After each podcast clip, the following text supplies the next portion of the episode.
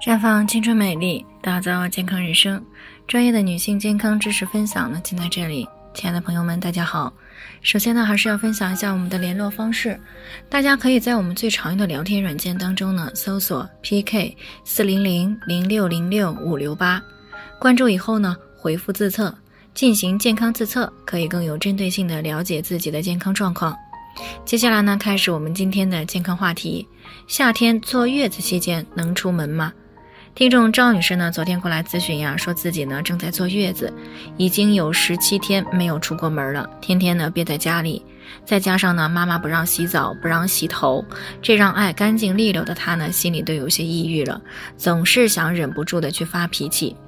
那么虽然家里人呢也都很体谅她，但她呢还是觉得很难受。这几天呢想出门的这个意念呢是越来越强烈了。所以呢，听到我们的节目的时候呢，就过来咨询，想要知道在月子期间呢，到底能不能够出门。那么关于坐月子呢，我们之前也有谈到过，传统的老一辈人呢，之所以那么的重视坐月子，是因为呢，之前的生存环境比较差，物质条件呢也比较差，如果呢不特别的去注意，就很容易留下折磨一辈子的月子病。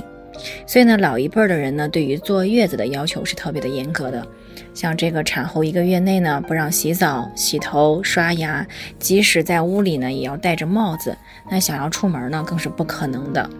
其实呢，从产后的这个身体情况来看呢，这个时候的人体呢，相对来说比较虚弱，而且呢，也是我们身体骨缝张开最大的时候。如果这个时候呢，稍不注意，确实容易留下后期很难消除的月子病。比如说不让洗澡、洗头，不让出门，不提重物这些要求呢，一方面呢是担心身体受风、受湿、受寒，造成风寒湿之气呢进入到人体的深处，尤其是进入到骨缝里面。那么在这种情况下呢，一旦过一段时间骨缝逐渐闭合了，这些呢风寒湿就会困在关节部位。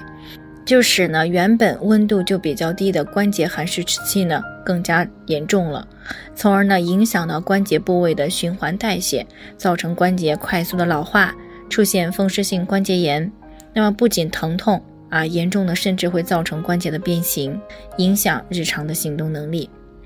另一方面，由于这个产后身体比较虚弱，所以呢一般建议除了适当的活动量以外呢，尽可能的多休息。啊，千万不要过于劳累，尤其是不能够提重物，因为怀孕时呢，腹腔内的器官呢是被挤压移位的，这样呢，对于器官有牵拉固定作用的这个腹腔韧带呢，也就会被尽有可能的进行拉伸。而在产后呢，胎儿已经出来了，那么腹腔呢，就像这个放了气的气球一样啊，韧带呢也会变得比较松弛。如果这个时候提重物，或者是长时间的走路、站立、爬楼。就容易造成内脏器官受地球引力的影响而下垂，这会使韧带呢进一步的被拉伸，